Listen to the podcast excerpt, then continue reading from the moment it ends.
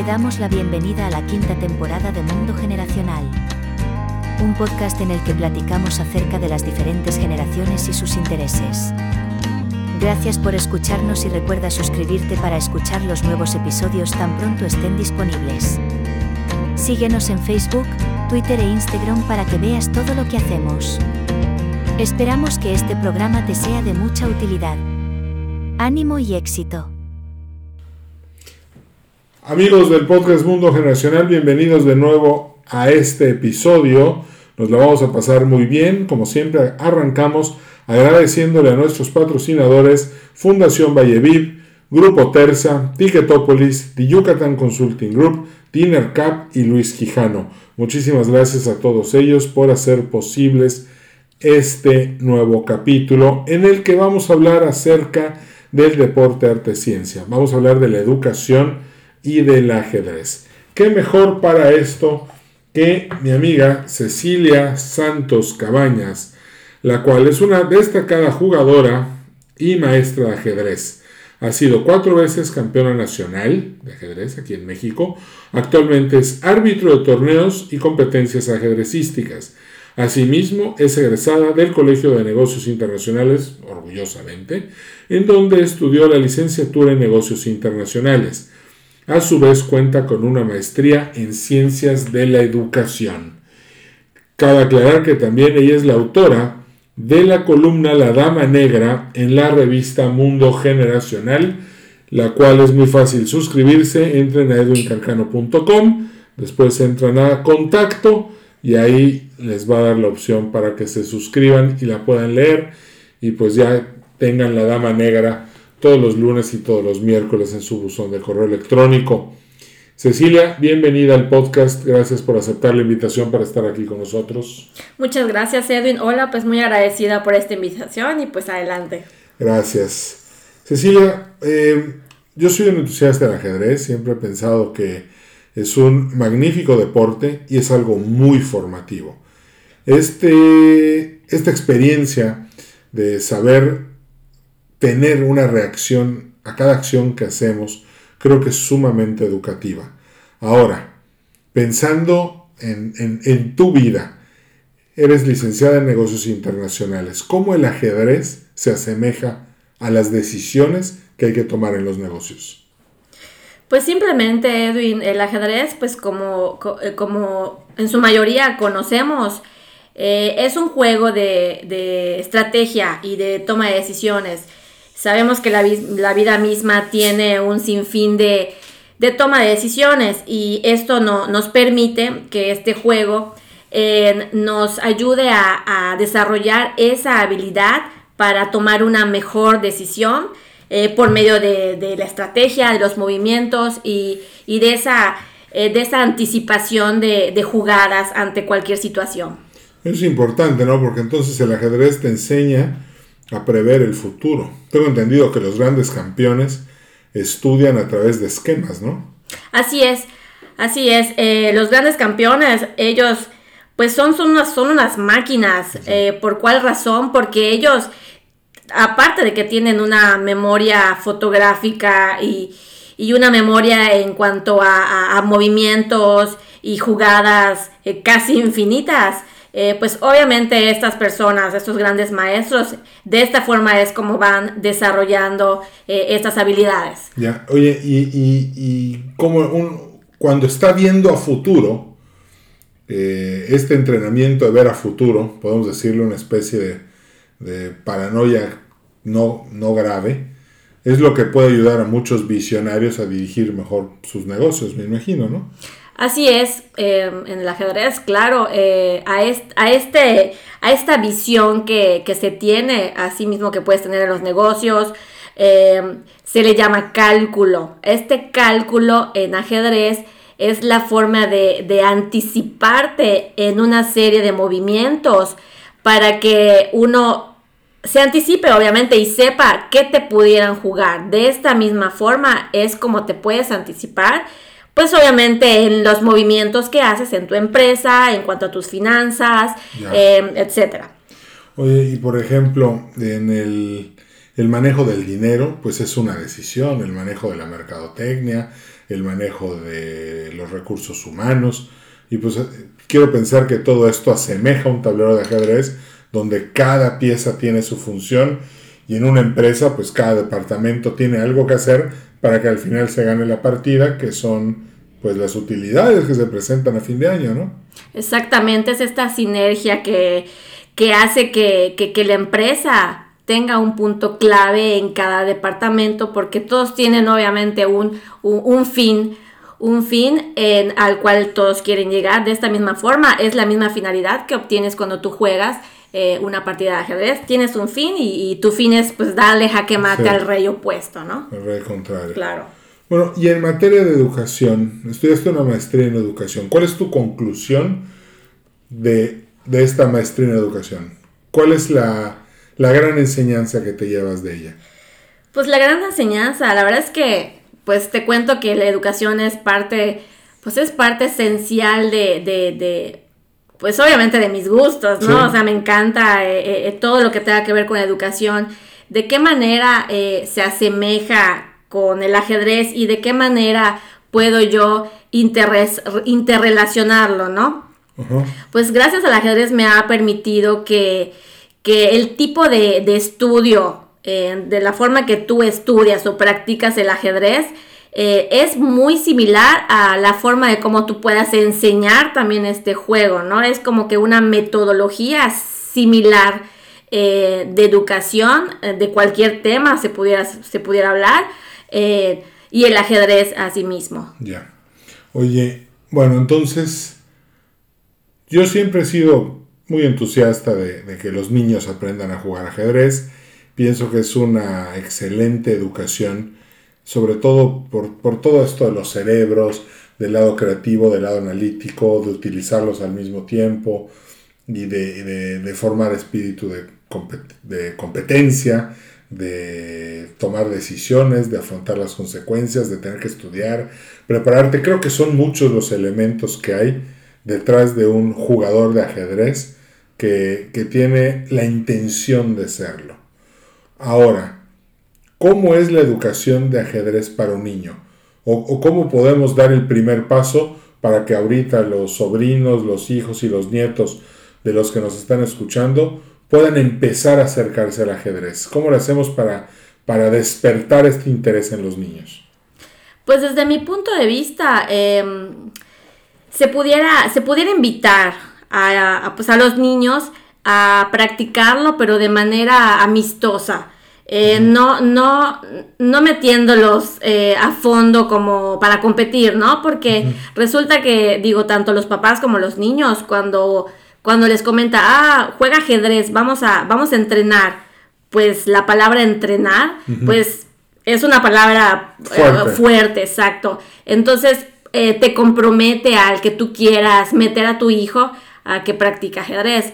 Entonces, eh, yo sí, yo sí recomiendo mucho que, que el primer acercamiento sea una partida amistosa, conocer las piezas, que, sepa un poquito de, qué se trata el ajedrez, eh, que no haya ese miedo de que eh, el ajedrez es, es aburrido, es, agresivo, es difícil, etcétera, ¿no? Sino que sea eh, al igual que vas a jugar, no sé, un videojuego o vas a jugar un partido de fútbol, de la misma manera, acercarlo poco a poco al niño. y, de que, y de esta forma ir conociendo poco a poco de qué se trata. Ok.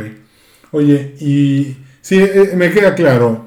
Que, que lo vean mejor como un juego y no como algo que, es un esfuerzo y es... Claro, que los compromete más que nada. Y bueno, la mejor forma de aprender es jugando. Así Cualquier cosa. Claro, practicando. Exactamente. Como dicen, la práctica hace al maestro. Hace al maestro. Bueno, y ahora, ¿cómo le hacemos para que un niño empiece a convertirse en un futuro campeón? ¿Cuál es el proceso? El proceso, el, más, el punto más básico de este proceso es que el niño quiera, quiera jugar ajedrez. Una vez que ya lo acercaste, ya hubo ese acercamiento, eh, ya hubo esa, ese primer contacto con el, con el juego, que el niño te pida jugar ajedrez. O sea, si es bien importante que si vas a enseñarle a tu hijo, quieres que compita, que él quiera realmente, porque Eh, pasa que muchas veces los papás queremos que nuestros hijos sean campeones en, en algo que nosotros nos hubiera gustado ser Claro. campeones y que no, no pudimos. Entonces vemos reflejado, queremos ver reflejado esa parte de nosotros en nuestros hijos. Eh, mi opinión, pues no, no es muy saludable, ¿no? Entonces lo primero es que el niño quiera, que te pida jugar ajedrez, eh, para que tú ya des el siguiente paso, que es de los más importantes, que ya es entrenarlo para futuras competencias eh, y ya con una serie de metodologías ya más, más dedicadas a- al tipo de, de, ya sea de la personalidad del niño eh, o al tipo de juego del niño. Claro. Eh, ok, ya tenemos al niño, ya está pidiendo jugar, ya está, ya está. ¿Cómo sabemos que ya está listo para su primera competencia? Nadie va a estar listo para una primera competencia. Resulta que te tienes que tirar al ruedo y, y- y ver qué pasa, ¿no? O sea, nadie está listo para, para una. Sin embargo, eh, sí es importante que sepas que el niño ya tiene los elementos básicos, como son movimientos de piezas, eh, como son estructura de peones, pero lo más básico, eh, su enroque y que veas que el niño ya puede eh, aguantar un- una serie de jugadas este, de una partida, ¿no? Ya posteriormente, entonces el niño ya lo puedes introducir a, un- a una competencia, igual y no una competencia nacional, porque sería un poquito agresiva, ¿no? Claro. Pero pues sí a- al contacto con, con otros niños. Y, y con sus amigos. Igual es bien importante, o sea, que lo- cascaritas pueden Que jugar. los papás organicen torneos internos. También es válido todo lo que tenga que ver con el contacto de jugar con otros niños, que los juegos que el niño practique sean diferentes, para que vaya desarrollando todo el movimiento de las piezas, eh, eh, los peones, su, su enroque y practique todos los conceptos que se le va enseñando con el primer contacto de, de- del niño, de, de su juego. Oye, bueno, ahora estamos hablando de hoy, eh, pero me gusta, antes de entrar al factor tecnológico, ¿qué pasó contigo? ¿Tú, entra- tú aprendiste a qué edad? Yo aprendí a los 8 años, exactamente 8 años, 6 meses. ¿Ok? Eh, yo aprendí por curiosidad nada más. ¿Ok? Mi papá me enseñó a jugar y de ahí pues quise, bueno, me- le empecé a ganar a mi papá y dije quiero más Ok. y fue que ya eh, empecé a jugar ya con un entrenador. Ok, ¿Qué, qué, cuántas horas al día significa este, empezar a prepararte para ser campeona nacional de ajedrez? La verdad es que eh, uno diría eh, dos, tres, cuatro horas. No te puedo decir realmente cuál es el número exacto de horas porque cada persona es diferente. ¿Ok? Entonces, lo que yo practicaba diario eran dos horas diarias. Posteriormente, cuando empecé a competir, pues ya eran cuatro horas. Eh, y eso fue con lo que me quedé. Ya posteriormente, según tu nivel de juego, pues ya tú le vas incrementando el número de horas que tú consideres. Entonces, eh, teniendo 8 años con 6 meses, empezar a, a jugar, pero ¿cuándo empezaste a entrenar? Empecé a entrenar, bueno, yo empecé a jugar a los 8 años, 8 años 2 meses aproximadamente. A los 8 años con 6 meses ya empecé a entrenar Ah, y exactamente a los 9 ya empecé a competir. A los 9 años. Así es. Oye, y a ver, este, ¿cómo fue llegar a tu primera, a tu primera competencia? Pues fue súper raro porque pues yo no sabía qué hacía ahí, simplemente yo dije, ¿Fue tu primer torneo? fue mi primer torneo. ¿Dónde fue? Mi primer torneo fue un estatal, fue aquí en Mérida. Abierto. Fue- Sí, fue un, un- un estatal abierto en donde me dijeron vamos a jugar, van a ver relojes de ajedrez. Eh, cabe mencionar que yo una de las cosas por las cuales entré a jugar ajedrez fue porque me gustaba mucho el reloj de ajedrez. Ok. Entonces eh, ahí hice un intercambio con mi entrenador que me dijo, ah, ¿te gusta este, el reloj de ajedrez? Pues vamos a entrenar y puedes entrenar con un reloj de ajedrez. Y de esa manera me atraparon y fue que empecé a jugar ajedrez. Eh, mi primer torneo, pues obviamente habían relojes. Eh, yo no sabía en la magnitud de, de- de lo que implicaba jugar un torneo estatal en ese entonces. Lo jugué eh, simplemente divirtiéndome, aplicando todo lo que yo había aprendido en mis clases. ¿Cómo te fue? Eh, pues gané el primer lugar en, en ese, ¿A la primera en ese estatal. Sí, en ese estatal gané el primer Wow. lugar. Y de ahí fue que me fui a mi primer nacional. Ok. Oye, a ver, yo no, no sabía eso. O sea, la- al- en tu primer torneo ganaste el primer lugar. Sí. No, yo en mi primer torneo gané el último lugar. Me di contra puros adultos. Fue, fue, fue frustrante. Pero a ver, ¿cómo? Entonces, ¿qué sientes que... ¿Cuál fue tu ventaja? ¿Cuál fue tu ventaja para en tu primer torneo quedar en primer lugar? Pues no había ninguna ventaja, todos comenzamos igual, todas éramos niñas de la misma edad. Simplemente, pues si se puede hablar de ventaja, considero que tal vez pudiera considerar que yo no tomé la competencia como tal, sino que yo fui a jugar ajedrez eh, A y a divertirme y a hacer lo que sabía hacer. Simplemente eso fue lo que hice y, y obtuve un buen resultado. Wow. Oye, ¿y de ahí te mandaron a dónde? De ahí me fui a mi primer nacional a la Ciudad de México. Y... Y ahí, pues ahí competí igual, obviamente muchísimo Igual más gente, me fui a divertir también. O sea, tu actitud fue de diversión. Sí, sí, sí, mi actitud siempre ha sido de diversión. No, no te lo tomas tan en serio No. como para... No, para nada. ¿Por qué? Porque pues eh, si la vida misma ya te estresa, ¿para qué te vas a estresar haciendo algo que te gusta, no? Entonces, pues lo que yo hice, ok, me gusta mucho el ajedrez, tengo mi reloj de ajedrez, pues vamos a divertirnos. Ok. ¿Y fue dónde fue ese torneo nacional? En Ciudad de México. Ok. Este, ¿Cuántos años tenías?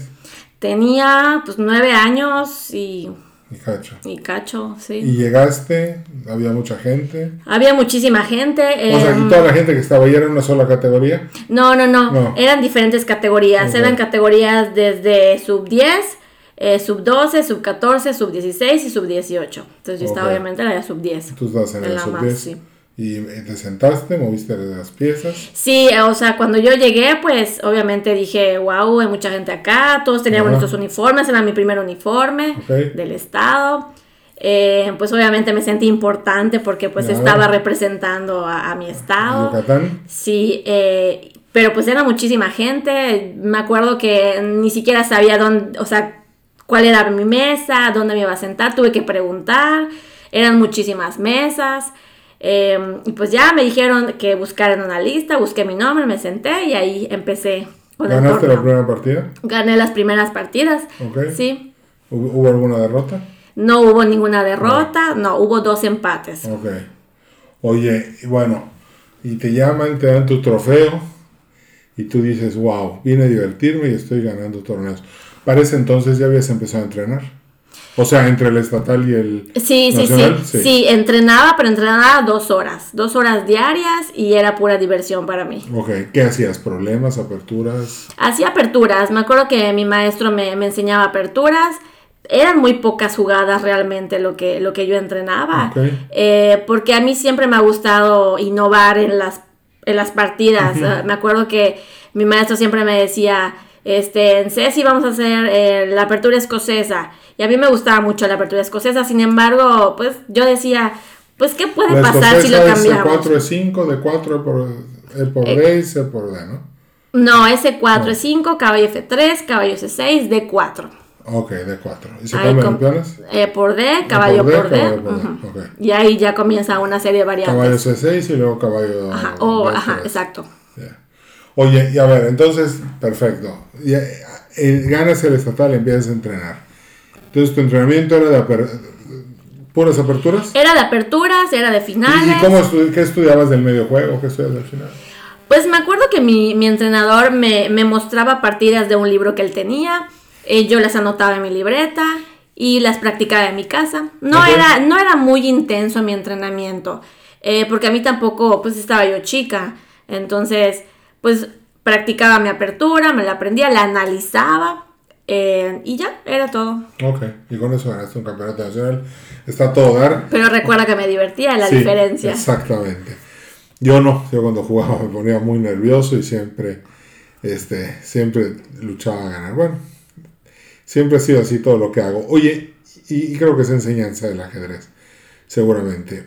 A ver, y de- a partir de ahí, ¿tuviste que subir las horas de entrenamiento? Sí, A partir de ahí tuve que subir porque pues ya, ya empecé a entrar a muchísimos más torneos eh, estatales, locales, o sea, ahí sí ya eh, subió mi nivel de, de, entrenamiento. ¿Jugaste algún Carlos Torres? Sí, toda la vida jugué los Carlos Torres, sí. Yo jugué la primera versión del Carlos Torres. Sí, todas fueron. Sí, todos fueron bien diferentes. Sí, sí. De hecho, fui el campeón estatal fue el campeón infantil, perdón, del primer torneo Carlos Torre en 1987. Ya pasaron algunos años. Oye, y bueno, subes tu, intensidad, empiezas a jugar más fuerte. Y de ahí seleccionados, títulos, torneos nacionales, torneos, internacionales. Sí, siempre había torneos nacionales. ¿Cuál fue tu primer este, torneo internacional? Pues un Carlos Torre. ¿Un Carlos Torre? Sí, un Carlos Torre. Ok. ¿Ganaste algo ahí? Recuerdo que gané los femeniles, me gustaba ganarlos. No me gustaba, los ganaba. los ganaba. Se daba que los ganaba. Y ahí ya jugabas. ¿Cuándo entraste a primera fuerza? Em, pues como a los 3, 4 años ya empecé a entrar a primera fuerza para entrenar. O sea, eran categorías muy difíciles, pero ayudaban mucho para futuros torneos. Era más que nada era entrenamiento, entrenamiento. para mí. Ok. Y en el. Bueno, ya vimos, tenacidad y esfuerzo, lo que siempre hemos dicho. Ahora, hoy hay un factor tecnológico fuera de serie. Porque así como tú me cuentas cómo empezaste tú, yo empecé todavía más prehistórico. O sea, yo, yo tenía que leer el libro, hacer el entrenamiento, resolver el problema. Y, y yo creo que la razón por la que yo y muchos de mi generación no avanzamos más en ajedrez es porque era todo lo que había. Pero de repente bueno, todos sabemos, ¿no? De la X a los millennials, los millennials es una generación que tiene tutores. Pero hoy lo que estoy viendo es que hay un factor tecnológico impresionante. ¿Por qué cada vez que abro las noticias de ajedrez veo que hay un nuevo gran maestro internacional, que no sé si ese es el puesto más alto, o sí, sí, sí. gran maestro internacional? Sí. Y resulta que el angelito tiene 14 años. O sea, ¿cómo es posible que en tan poco tiempo una persona llegue tan lejos? ¿Qué, ¿Qué, tiene el entrenamiento de hoy que puede generar cientos de Bobby Fishers? Pues simplemente esa misma tecnología que permite que ahora ya tengas al alcance y a la mano en diferentes tipos de base de datos. Eso antes pues no lo teníamos. O sea, a mí me tocó también un poco de prehistoria en donde yo tenía que anotar mis aperturas en mi libreta. Y me acuerdo que se gastaba mi libreta y tenía que usar otra libreta y luego las juntaba. Entonces sí me tocó un poco también complicado. ¿Cómo, es eso de apuntar tus aperturas? Pues nosotros tenemos, aprendemos cuando jugamos ajedrez eh, una serie de, bueno, conocemos primero eh, uno de los elementos principales e importantes de, del ajedrez, eh, que es el tablero. O sea, el tablero tiene números y letras, no sé si, se han fijado. Entonces, esos números y letras pues son coordenadas. Y esas coordenadas en conjunto con las piezas eh, es como si le dieras un nombre y un apellido a, un, a, un, cuadrito, a una casilla. Entonces, de esa forma, eh, nosotros manejamos un lenguaje que es, es el lenguaje del ajedrez, que es el cual escribimos. Entonces, esa serie de movimientos son la que nos permiten uno, que, que no olvidemos toda la partida en dado caso que sea muy larga. Y dos, que en un futuro podamos eh, sacar errores y poder practicar futuras eh, decisiones eh, de, nuestros, de nuestras siguientes partidas, ¿no? O sea, decidir de una mejor manera analizando ese juego que realizamos. Oye, este... Tú ¿Tienes tu apertura base con blancas y tu defensa eh, con negras todo el tiempo? O sea, sí, sí tengo. Así, educan a la gente, o sea... No necesariamente. Yo, yo recuerdo eh, que la gente está acostumbrada a aprenderse muchas aperturas. No te puedo decir si está bien o está mal. Eh, lo que yo considero es que yo siempre fui un poco rebelde en ese aspecto. Okay. Yo sí, yo sí tenía aperturas, tengo aperturas hasta la fecha que me encantan. Sin embargo, como te había comentado anteriormente, me gusta innovar un poquito. Entonces, esa innovación a veces puede ser buena y a veces no tanto. Entonces, es el riesgo que a mí me, gusta correr en, como que rompiendo esa regla de seguir una apertura. Entonces sí tengo mis aperturas favoritas en sí, pero a veces me gusta romper las reglas. ¿Y la escocesa es tu favorita? La escocesa es mi favorita ¿Con con, blancas? con blancas ¿Y y, con la siciliana con negras. ¿Cuál de todas? La Lowenthal. Aguantal. ¿Y si te hacen de cuatro? Si me hacen de 4 hago eh, caballos de 6. Caballo F6, perdón. Cabeza. India dama. Y eh, mezclado india de dama, la, la, la india que es mi favorita con negras. Sí. Yo siempre juego B3 y B6, por si alguien quiere jugar conmigo. Esas son mis. eh, eh, simplifiqué mis aperturas al movimiento del peón del caballo de dama. Oye, bueno, ya, me- entonces ya quedó claro. Recuerdo que había una revista que se llamaba Escaques, recuerdo otra 8x8. 8x8. Recuerdo los informadores, que Sí. eran enciclopedias de partidas que no tenían ni una sola palabra, eran puras Movimientos, mo- puras puros jugadas. movimientos. Ujú. Este, algo que se me hacía brutalmente aburrido. Pero hoy, recientemente, eh, a mí, bueno, a mí me gusta mucho el libro de mi sistema. Ujú. Y recientemente compré un libro de Reti. Ok. Pero este libro de Reti tiene una característica especial. No tengo que poner el tablero. En el celular veo los movimientos de precio, las variantes, y, te- y no importa cuántas veas, porque a mí me, me daba mucho trabajo deshacer el tablero y volverlo a acomodar. Y luego, eso creo que era, era un impedimento. Pero hoy, gracias a la tecnología, puedes ver libros enteros desde tu móvil, desde tu Kindle, desde tu pantalla. Tú nada más vas avanzando y las piezas se van moviendo en el tablero, con explicaciones, con flechitas. Luego entras a YouTube, ves, todo esto no existía antes. Así es. ¿Qué, qué rol juega esto en la educación de un niño que, como estamos viendo, hoy se están dando grandes maestros de 14 a 15 años? Pues hay, hay, hay una enorme, hay un abismo entre la educación de antes y entre la actual, debido a que, o sea, imagínate, imagínate que antes tú, te- tú analizabas tu partida, la sacabas de un libro, pero si hay subvariantes, tienes que deshacer el tablero y volverlo a reproducir. Entonces imagínate el tiempo que pierdes repitiendo toda esta reproducción de horrible, movimientos. En sí. cambio, ahorita ah, simplemente ah, este, pones retroceder y ya te movió todo y ya te cambió la variante. Sí, sí. Y lo haces en cuestión de segundos. Esa es la diferencia entre los grandes maestros de ahora y los grandes maestros de antes. No estoy diciendo que sea mejor, simplemente eh, te ha facilitado y, y ahora los grandes maestros se ahorran tiempo, cosa que antes no había. Sí, no, no, me queda claro. Ese libro de Reti lo leí prácticamente en dos semanas, siendo que mi sistema, o el libro de Capablanca, que es maravilloso, pues me llevó probablemente dos, tres meses, porque era, eso, eso era muy lento. Bueno, y, y hoy, así como tú en tu momento viste aperturas, yo resolvía problemas y, y tenías que leer un libro, hoy si un niño va a una escuela de ajedrez, ¿qué va a aprender? ¿Cu- ¿Cuál es la metodología para enseñarlo? Pues la metodología eh, correcta, pues hay muchas. Simplemente tú tienes que aprender a conocer al niño. Lo primero que yo sugiero es conocer el tipo de personalidad que tiene. Y de acuerdo al tipo de personalidad que tiene, es el tipo de apertura que tú le vas a enseñar.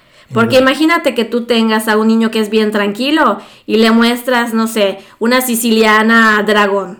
No, pues es mu- mucha violencia. Es, es una locura, no le va a gustar, o quizás sí, pero no va a ir de acorde a su personalidad. Entonces es difícil que el niño logre entender, y más que entender, que se logre adaptar a este, a este estilo de, de- de juego.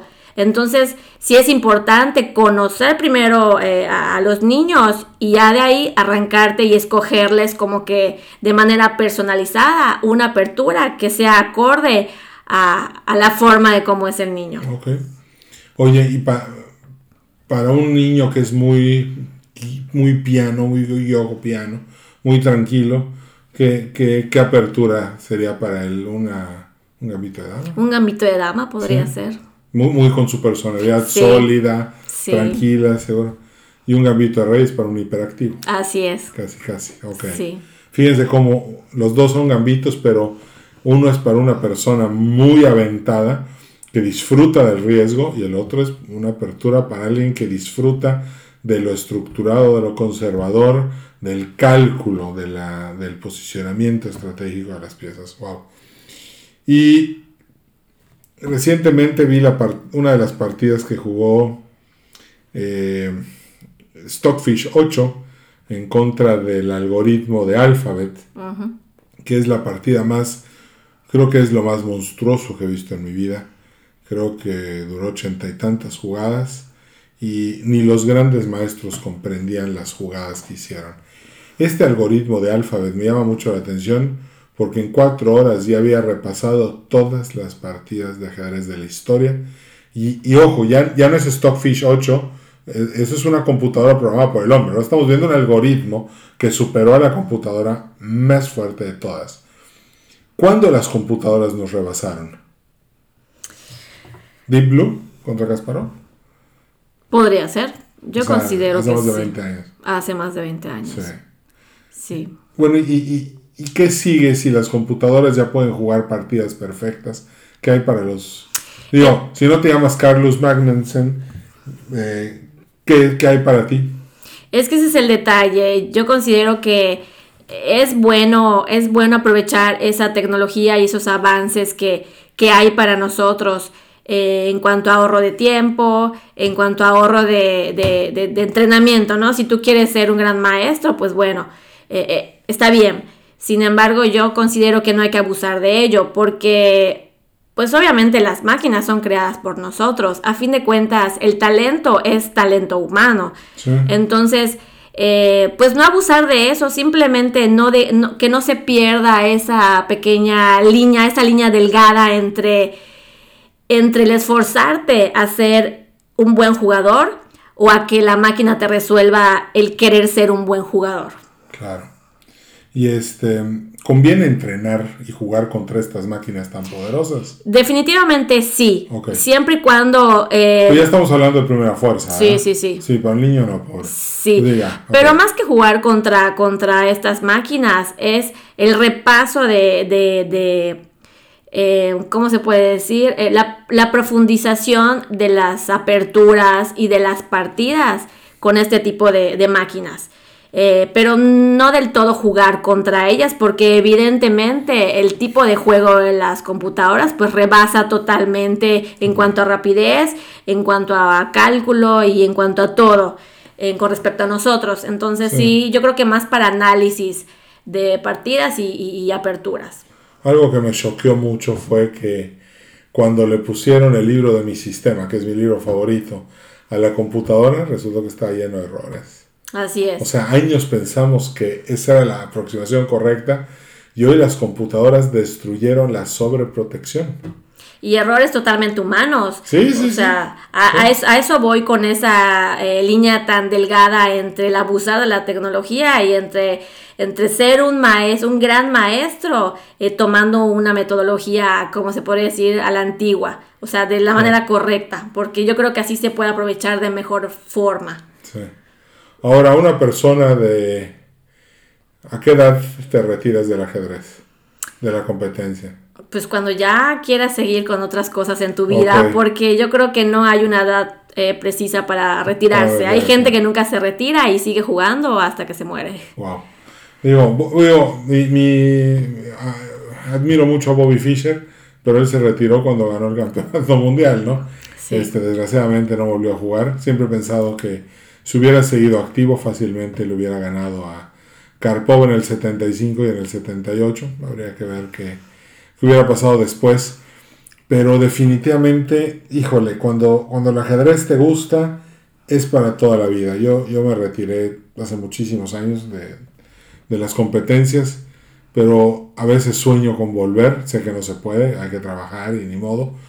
Pero después como la rana René me acuerdo de todo lo bueno que me dejó, de toda la educación, de todo el esfuerzo, de, y más que nada de enseñarte que si te esfuerzas, que si eres tenaz, que si entrenas durísimo, el premio llega a ti, tarde que temprano. Yo creo que esa es la mejor enseñanza que hay y por eso creo que, que es bueno que nuestros escuchas empiecen a llevar a sus niños a, a jugar ajedrez. No sé qué pienses tú, ¿a qué edad los podemos empezar a enseñar tan pronto puedan.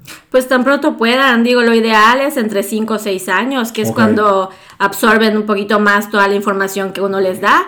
Sin embargo, eh, es la edad ideal, pero pues a cualquier edad, en cuando, en, el momento que uno pueda, puede acercarse a, al primer encuentro con este juego ciencia y de la misma forma va a aprenderlo y, va a entender esa, esa pasión. Eh, que en algún momento todos tenemos, ¿no? Que en algún momento los que jugamos eh, activamente este juego eh, sabemos. Oye, ¿y, se vale entrenar en una plataforma como chess.com? Sí, en este juego todo se vale. Puedes jugar partidas de ajedrez, puedes practicar con libros, con las bases de datos que ahora ya existen. O sea, todo se vale. Eh, yo creo que, que, que la clave de, de esto es ser constante, o sea, ser, ser constante en lo que hagas y de alguna u otra manera vas a obtener un buen resultado. Ok. Híjole, pues, pues, ¿qué libro? Eh, para los que nos están escuchando, que, bueno, obviamente les, vamos, les recomendamos cuentos de ajedrez, pero ¿qué libro, ¿qué libro les puedes recomendar a alguien que, está, que ya juega, pero quiere dar un paso para mejorar sus, sus, la calidad de su juego? Pues más que un libro, acuérdate, comenzar primero a entender eh, qué significan las los movimientos de las piezas, entender para qué las movemos y ya posteriormente ya entrar a esa teoría eh, eh, y conceptos como un poquito más avanzados de un libro. Ok. Bueno, pues entonces a entrenar, a estudiar y y aprovechar todo lo que nos deja el ajedrez en este mundo.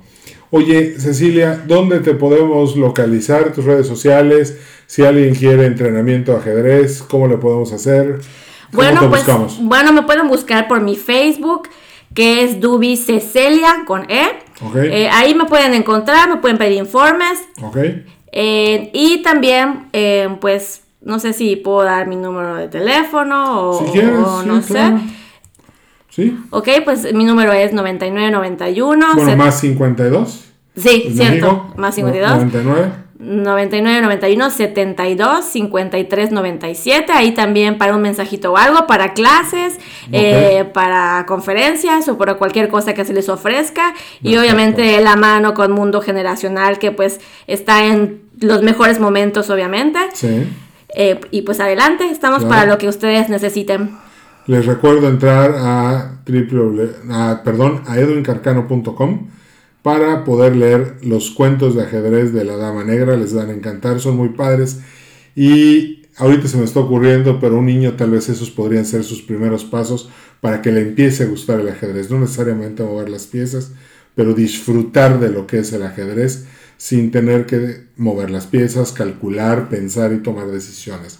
Una fase en la que podría agarrarle un cariño especial para después convertirse en un buen jugador de ajedrez y créanme de verdad se los recomiendo mucho porque las aventuras de un torneo, de un nacional, de un estatal, de viajar a otra ciudad para competir son maravillosas, así que se los recomiendo mucho. Cecilia, muchísimas gracias por haber estado hoy con nosotros. Eh, gracias por aceptar la invitación y pues gracias por ser parte del mundo generacional. No, pues muchas gracias a ti, Edwin. Ya sabes, en lo que yo les pueda ayudar, cualquier consejo y pues obviamente pues les invito también nuevamente a leer los cuentos y pues en lo que yo les pueda ayudar, pues muchas gracias por esta invitación. Gracias. Pues nos despedimos como siempre agradeciéndole a nuestros patrocinadores Fundación Valleviv, Grupo Terza, Ticketopolis, Yucatán Consulting Group, Dinner Cup y Luis Quijano. Muchísimas gracias a todos ellos por hacer posible este episodio, este programa de Mundo Generacional, quinta temporada. Mi nombre es Edwin Carcaño Guerra, me dio mucho gusto saludarlos y nos vemos en el siguiente episodio. Cambio y fuera. Gracias por haber sido parte de este episodio de Mundo Generacional. A nombre de todo el equipo te deseamos prosperidad y éxito. Recuerda darnos un like en Facebook, Podcast Mundo Generacional. Nos vemos en el siguiente episodio.